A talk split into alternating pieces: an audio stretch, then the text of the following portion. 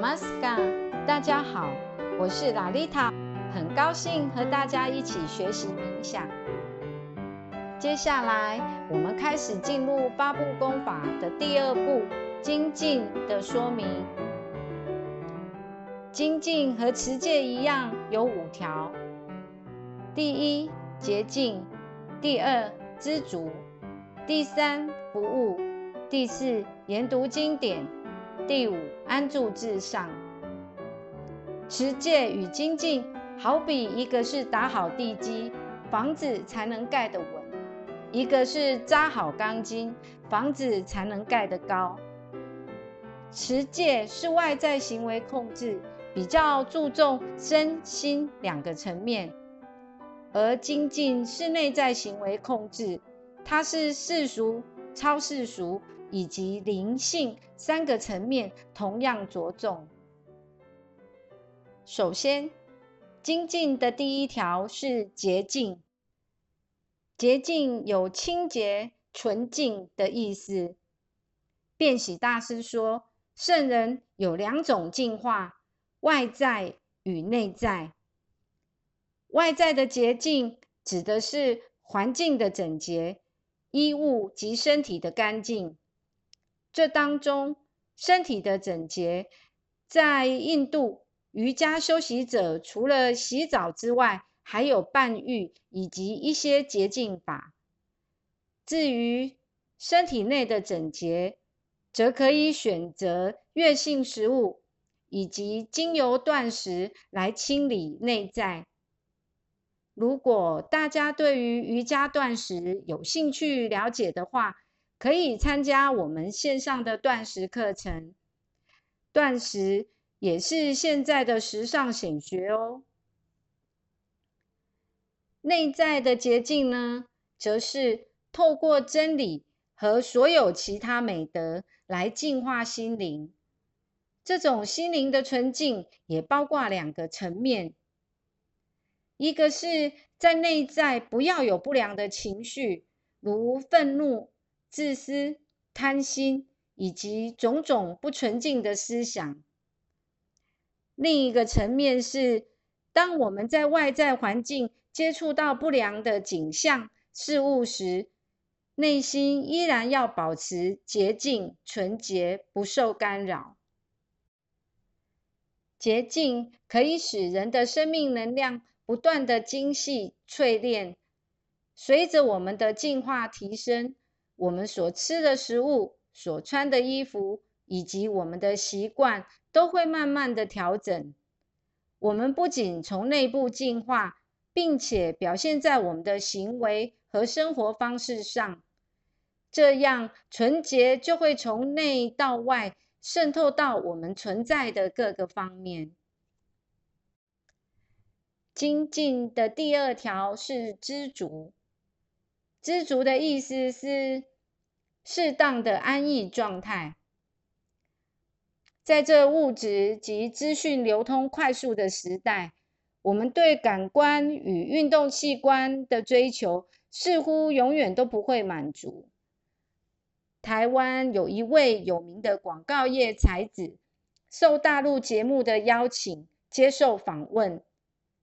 他说：“他们做广告行销策略的人，以后可能都会下地狱了，因为他们极尽所能，想尽办法的去挑起人们的购买欲望，鼓励人们过度消费，大量使用地球资源，制造了很多不是必须的东西。”同时，他们勾起人们比较的心态，觉得别人有而我没有，或者是贴标签，说这是身份的象征，宠爱自己或家人的表现。殊不知，当我们追求越来越多的舒适，越来越多的外在物质时，我们这个人将不断的出钝化，而失去精细的感知。不明白什么是单纯的快乐，也无法体会真正的丰盛。人类的欲望是无止境的，那么如何才能知足呢？透过正确的方法，比方说瑜伽八部功法的修持，会使心净化，感觉灵敏。以感官为例，当身心净化之后，即使喝白开水也会有甘甜味，即使粗茶淡饭也能嚼得菜根香。当心净化之后，所看到的世界样样皆美。大家是否听过断舍离呢？能从过多的物质和层层的情感关系中梳理出知足和不易于物的自己，反而能换来更多的自信和怡然自得。关于知足这一点，我们也需要补充说明：第一，知足的锻炼，并不是意味着。别人可以借此任意压榨你或剥削你，而你却只能默默忍耐。我们不应放弃合法的权益，并且需为此而努力不懈。第二，知足并不是自己不图上进、好逸恶劳，只求安于现状。在瑜伽四大经典中的《薄伽梵歌》第十八章。提到，事实上，放下一个人应尽的义务是错误的；因无知迷惑而放弃应尽的责任，是惰性力量的表现。所以，知足也是不能逃避应尽的义务。第三，如果说你是比尔盖茨，你是某个大企业负责人 CEO，拥有许多财富。许多人力、物力和资源，那是否就违反了知足呢？其实，知足的重点不在于你拥有多少的财富与资源，而是在于你能不能不执着于这些，并且是否能妥善使用它们。第四，对于外在物质的追逐。寻求声色感官以及毒品的意乐，虽然可以满足一时的快感，但空虚也会随之增加，因为这些将使我们的腺体、能量、感官越来越粗钝。为了再激起快乐，就必须再加重对外的需求，直到麻痹、物化，这样就违反了知足。同时，也违反了不异于物的原则。精进的第三条是服务，也有人翻译成刻苦行。服务的目的不是为了建立功德，也不是为了得到对方的感激或名声，它不是一种兑换交易。服务是一种平等法性的胸怀。真正的服务是服务者、被服务者和所服务之事均是至上本体，都是老天的展现。如同佛教三轮体空的概念，没有施者、受者与所施之物。以捐钱为例，于内忘了捐钱的我，于外忘了受捐的对象，忘了所捐的钱。服务的机会从不缺乏，但要懂得投入的方向。服务的方式也不止一种，我们可以用世界瞩目的方式进行，也可以全然的谦卑去从事。生命当中充满了资源，只要愿意，总有各种服务的方式及途径。不是有没有钱。举手之劳都可以做服务的，服务也是多面向的。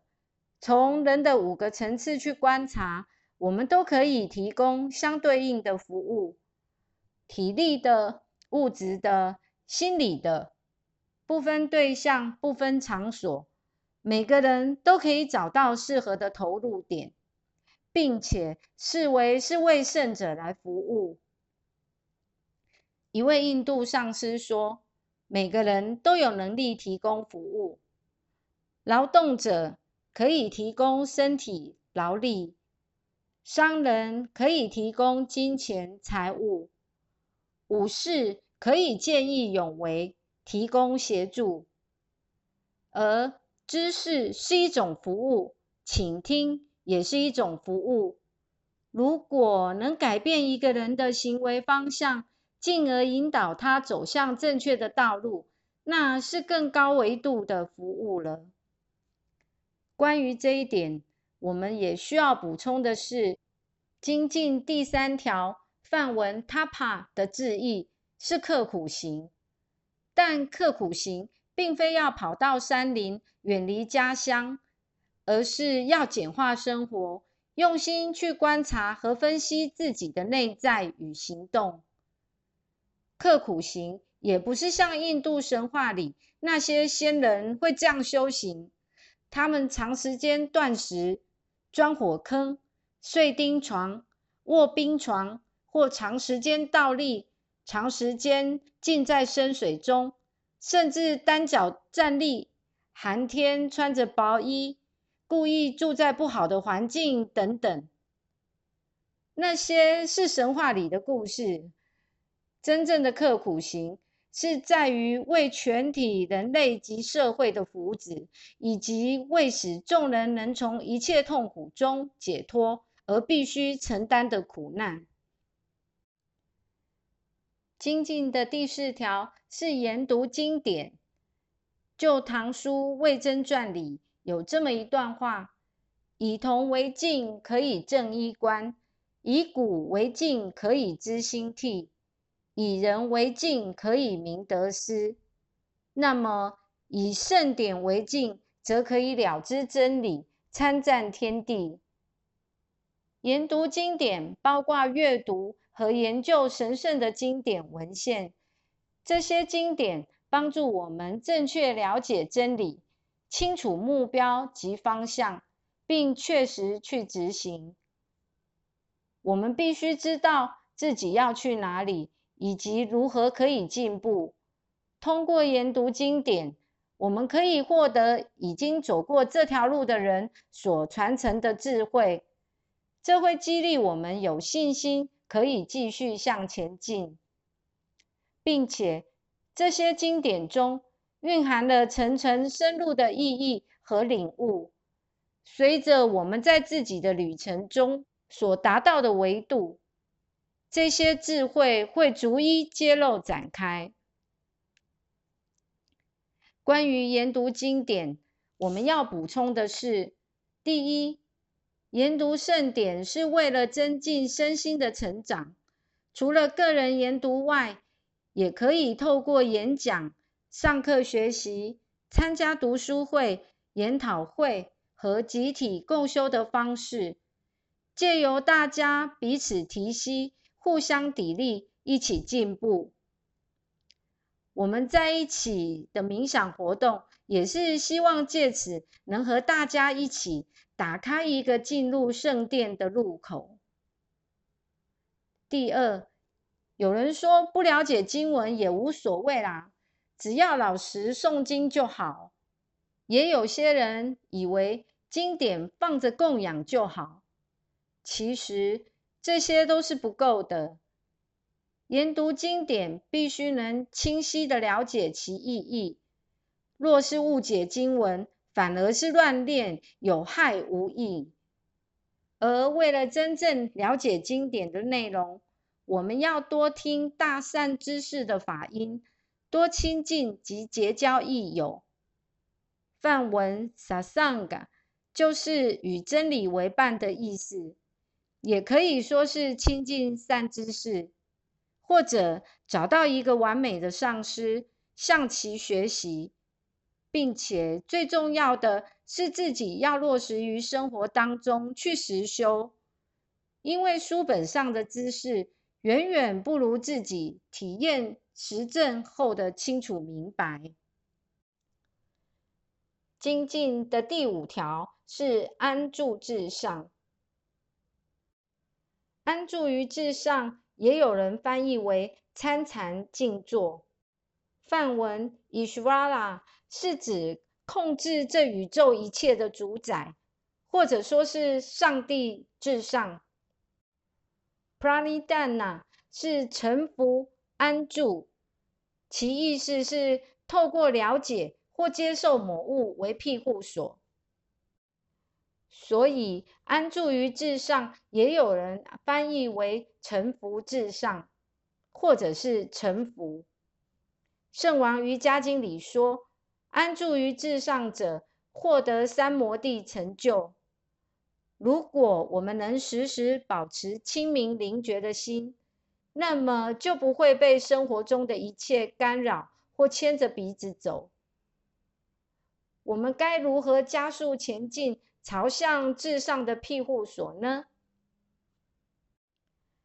首先，通过冥想，我们学会成为观察者，能够敏锐的观察自己的内心世界。这样，当任何内在动荡出现时，我们很快就能意识到，不会纠缠于我们自己内在所看到的情绪。并且经由八部功法当中的感官回收、心灵集中和禅那冥想，使我们加速融入扩展。沉浮也会带来自我接纳，并让我们于态度和行为中体现出谦逊，将一切交给上天，视一切为最好的安排，不会嚣张，不会狂妄。当自我感与我执的负担消失后，我们能够如实的接受自己，与自己和平相处。我们的意识状态也将能得到无限的扩展，并且在内心中找到喜悦。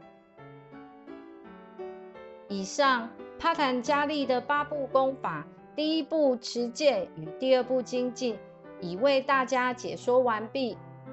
在大家聆听的过程中，我们已经逐渐步上一种与自己纯洁本质一致的生活。我们开始可以了解，带给我们健康与和谐的方法，不是往外追求，而是向内探寻。借由冥想，我们与大自然维持良好的节奏与共振。宇宙中有其法则与秩序，目标越高，我们的精炼程度要求越高。持戒与精进可以帮助我们回归爱与纯洁。祝福大家通过冥想的大门，得到身心的平和与健康，并且在未来的日子里，一切祥和喜悦。